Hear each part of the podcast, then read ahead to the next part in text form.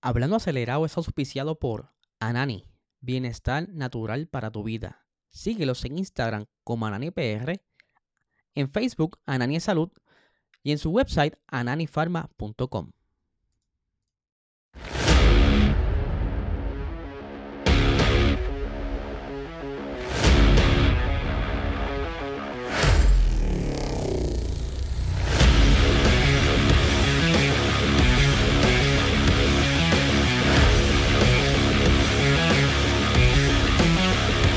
Saludos amigos Fiebre y bienvenidos a todos a otra edición más de Hablando Acelerable. Habla Eliezer. Espero que se encuentren bien. Ya hoy es miércoles, casi casi llegando a otro fin de semana de carrera en el circuito de México, entre otras cositas que están por ahí en la mesa. Les recuerdo que si es la primera vez que estás viendo este contenido, te eh, suscribas y comentes para que participes de este Logitech G29 que el día lunes, el próximo lunes 30 de octubre, estaremos haciendo el sorteo. Así que tú podrías ser el ganador de este Logitech. Eh, así que compártela, digan sus amistades para que, mira, practiquen y seas un duro en el Sim Racing. Por supuesto, contamos con el mejor eh, auspicio, con el mejor cannabis medicinal de Puerto Rico de Anani. Si estás buscando bajar los niveles de estrés, ansiedad, dolores musculares, búscalos en Instagram como Anani PR y en Facebook como Anani Salud. Y ya como de costumbre, vamos a saludar a las personas que se están conectando por aquí. Tenemos a Alex González, vamos allá. Y a Adriel Sánchez. Así que estamos aquí con... Oye, que les tengo... Me llegó una información bien chévere y qué bueno que sigan los puertorriqueños brillando. Eh, me llegó la noticia. Eh, lo tengo por aquí. Vamos a colocarlo rapidito. Estamos hablando de una niña de 8 añitos. Ella se llama Micaela tengo por aquí el apellido. Micaela Moreau Colón. Discúlpame si no pronuncio bien el, nombre.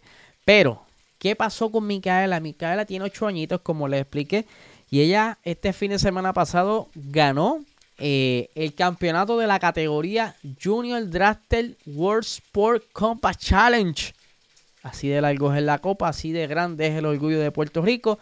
Ella fue allá eh, junto con otros 28 muchachitos, ¿verdad? 28 jóvenes, entre boricuas y no boricuas, a competir en Orlando, Florida, eh, en la pista de Orlando Speed World Dragway, eh, junto con otros pilotos, ¿verdad? contendientes entre todos los participantes fueron 71 participantes. ella solamente tiene cuatro meses de experiencia y fue quien consiguió el campeonato. Así que hay que darle un aplauso. Y lo más chulo de esto es que ella ganó el premio, pero el premio que era en dinero lo dividió entre las eh, otras personas que estaban con ella, que también compitieron, pero que, que no pudieron ganar. Así que se dividió el premio. Eso está bien chulo de su parte. Así que, vela, dice aquí, está eh, optaron por dividir entre los tres participantes puertorriqueños que más lejos avanzaron en el torneo. 5 mil dólares fue dividido. Así que qué chévere que estén brillando los puertorriqueños y una niña que esté consiguiendo estos logros a tan corta edad. Esto nos llena a nosotros, se nos infla el pecho. Así que mucho éxito a Micael y que siga consiguiendo, mira, por ahí récords y victorias. Aquí estaremos pendientes para cubrir sus logros.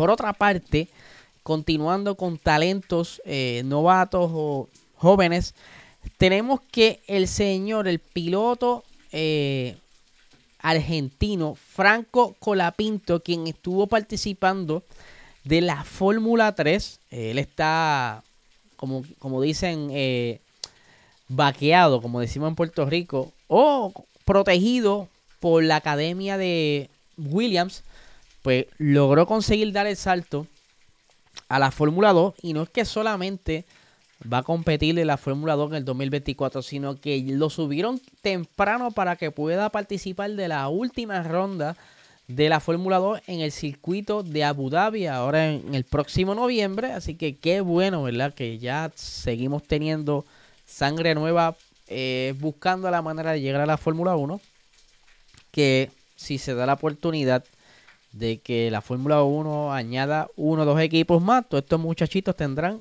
otras opciones o otras eh, se abren más puertas para quizás llegar algún día a la categoría mayor. Mientras seguimos, y qué bueno que tuvimos a, Micaela brillando, ahora tenemos que Lilo Wedux, que ya es una de las ah, chicas que están en la academia de Ferrari, junto con el piloto, quien ya corrió también en Fórmula 2, Robert Schwartzman, van a estar siendo partícipe de unas pruebas especiales, ¿verdad? Que hacen normalmente eh, para antes de que comience las carreras de resistencia. Ellos van a estar dándose el vueltón por el circuito de Bahrein el próximo mes a dar vueltas en el quien ganó, ¿verdad? El Hypercar que ganó las 24 horas de Le Mans del 2023. No solo ellos van a estar como pilotos jóvenes eh, practicando, como les he dicho muchas veces, la WEC será no quiero llamarle refugio, pero será una oportunidad, una alternativa a todos estos jóvenes que no logran entrar a la Fórmula 1 y que ahora, como la WEC está creciendo de una manera tan increíble, van poco a poco añadiéndose más eh, hypercars a la categoría. Entre ahora viene una categoría de GT3. Hay muchas, muchos asientos donde estos muchachos pueden eh, brillar. Toyota va a estar llevando al novato eh, Josh Pearson en un GR Angel en el Hypercar de ellos. que lo leí el número. En el Hypercar de Toyota. Además, estarán por ahí pendientes eh, Squad y Barnacoot. Discúlpenme con los nombres. No, no soy bueno eh, pronunciándolo. Pero que ya ellos han estado participando en IMSA. Porsche va a estar llevando a Thomas Printing.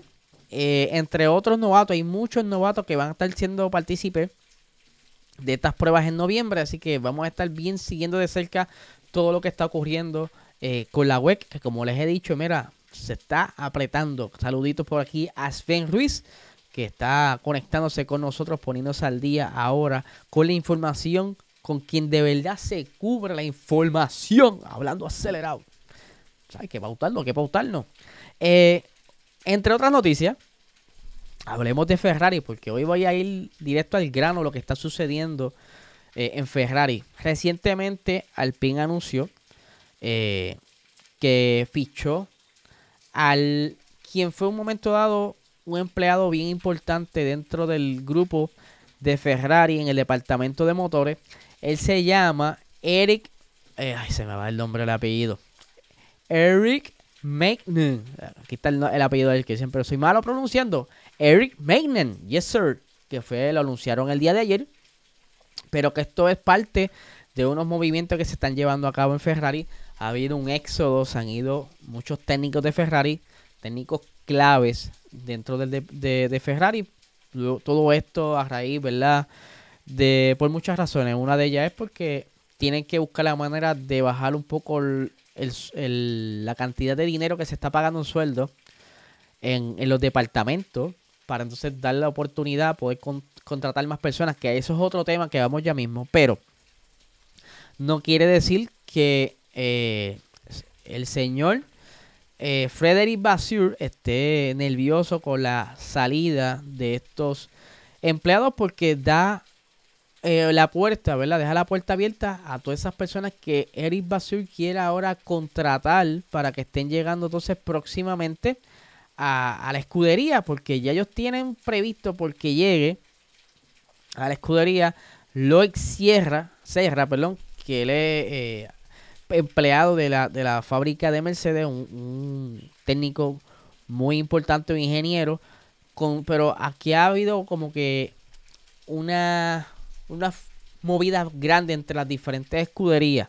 ¿A qué me refiero? Cuando comienza todo esto del límite de presupuesto, pues los, las escuderías se vieron apretadas porque tenían una plantilla de empleados demasiado grande. Especialmente las la escuderías más grandes, Ferrari, Red Bull, Mercedes. Es por eso que se ve mucho movimiento entre ellos, entre esas escuderías. Ahora bien, ¿qué está pasando con todo esto? Eh, ahora mismo hay un un gran eh, número de empleados que están llegando a las fábricas de la Fórmula 1, que son empleados que ni siquiera tienen experiencia en la Fórmula 1. ¿Por qué están haciendo esto? Pues para poder darle un sueldo un poquito más bajo para también contratar mucho más personal a ese rango de dinero y que no solo eso, la pandemia hizo que muchas personas no, no son viejos, personas mayores dentro del deporte que estaban trabajando como ingenieros, técnicos, mecánicos, eh, hayan decidido dejar la categoría, por lo que se está hablando que la edad promedio entre los técnicos e ingenieros rondan unos 30 años, 30 y pico de años. Eh, pero no quiere decir que no estén jugando porque ahora vieron cómo Mercedes logró maximizar su presupuesto. Tienen un departamento de finanzas que está controlando cualquier dólar que se gasta, al igual que lo está haciendo Red Bull para no excederse con los catering. Y esto le da quizá una oportunidad a ver cómo pueden jugar con los fichajes de estos técnicos. Ahora mismo, Ferrari ya para final de este año, como bien les he dicho, va a estar eh, entrando Loic Serra, pero él, no es el único. Vienen empleados tanto de Honda, vienen empleados de otras escuderías como Mercedes, que van a estar reforzando entonces los departamentos tanto de aerodinámico, departamento de chasis y departamento de motores.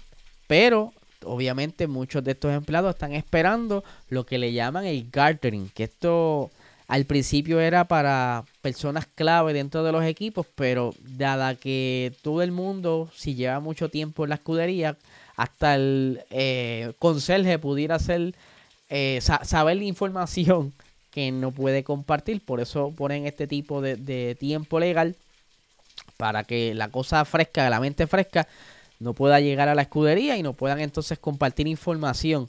Ahora, esto pone eh, que quizás, solo quizás, hayan escuderías que estén pasando un poquito de trabajo con los, el personal nuevo, que eso lleva entonces al otro, al otro problema que ha tenido, por ejemplo, Aston Martin recientemente, que bien ustedes saben, desde que comenzaron súper bien ah, en esta temporada, han tenido como una baja en rendimiento y todo el mundo pensaba que, mira, ¿qué pasa aquí? La FIA lo está regulando. ¿Qué sucede con Aston Martin? La realidad es que ellos eh, confesaron, no es que confesaron, encontraron el problema de lo que pudo haber sido eh, la, la baja en rendimiento. Y es que ustedes bien saben que hay cosas que se prueban en la fábrica, hay cosas que se prueban en la pista, pero una de las cosas que es bien importante es las simulaciones que hay dentro de cada escudería antes de ser instaladas en un monoplaza. Y uno de sus técnicos bien importantes de Aston Martin, quien estuvo eh, en entrevista, explica que la, la, falla ocurrió en cuanto al feedback de, la, de las simulaciones en Aston Martin. O sea, las simulaciones daban unos valores que no eran reales a lo que ellos estaban sintiendo en pista. Cuando la correlación, ¿verdad? Que ellos decían, mira, hagan estos ajustes para ver si en efecto eh, puede mejorar. Y como estaba, no sé si es que estaba descalibrado algún instrumento, pues eso le ha estado afectando. Algo que vinieron a, encontrar para el Gran Premio de Estados Unidos y que se vio un poco, un poquito, no es que es mucho, se vio un poco de mejora algo que al entender ya cuál era el problema, pues van a estar atacando. Y aquí tengo las expresiones eh, del señor Eric Blanding, que es el director técnico de Aston Martin, que dice lo siguiente. Eh, nos guiaron en una dirección determinada nuestras herramientas de simulación aerodinámica y seguimos un camino que no era el correcto. Creo que ahora hemos corregido el problema con el nuevo paquete. Eso es lo que ellos entienden y para hacerlo quizá eh, factible, el pasado fin de semana, quien marcó la velocidad más alta fue el monoplaza de Lance Stroll, que si la mente no me falla fueron 327 kilómetros por hora. Podemos corroborar, eso es lo que estoy acordándome ahora. Eh, por lo que quizás hay esperanza, no es que van a hacer un salto de nuevo, ¿verdad? Tal en la punta, porque McLaren mejoró mucho, pudo entender sus debilidades, pero sí quizá podemos tenerlo cerca del top 5 eh, posiciones 6, 8, tratando de recuperar terreno perdido, pero ellos ya están viendo de qué manera van a poder entonces cambiar eh, ciertas cosas del monoplaza para acortar esa brecha de todo el tiempo perdido y poder llegar en el 2024 un poco más sólido de lo que estuvieron haciendo en estas pasadas fechas, porque ellos arrancaron súper duro y han caído de una manera, ¿verdad? Que todos sus fanáticos han estado sufriendo. Así que, Corillo, esta noche, ayer les dije que era las 8 de la noche, los rodeé media hora antes. Esta noche, a las 7 y media de la noche, estaré sacando un contenido por aquí, por este canal. Sé que les va a gustar, no quiero decirles para que sea un poquito de sorpresa. Es un proyecto que regresa y hay gente que no ha visto el concepto. Le, le estamos dando un twist, así que sé que les va a gustar. Hoy a las 7 y 30 de la noche venimos con algo bien chévere, pendiente, porque le va a salir la notificación tan pronto yo ponga ahí eh, el contenido en modo de espera, lo van a ver. Así que recuerden suscribirse al canal eh, y comentar para que participen de ese Logitech G29. Así que, Corillo, yo no le quito más tiempo, que tengan excelente tarde.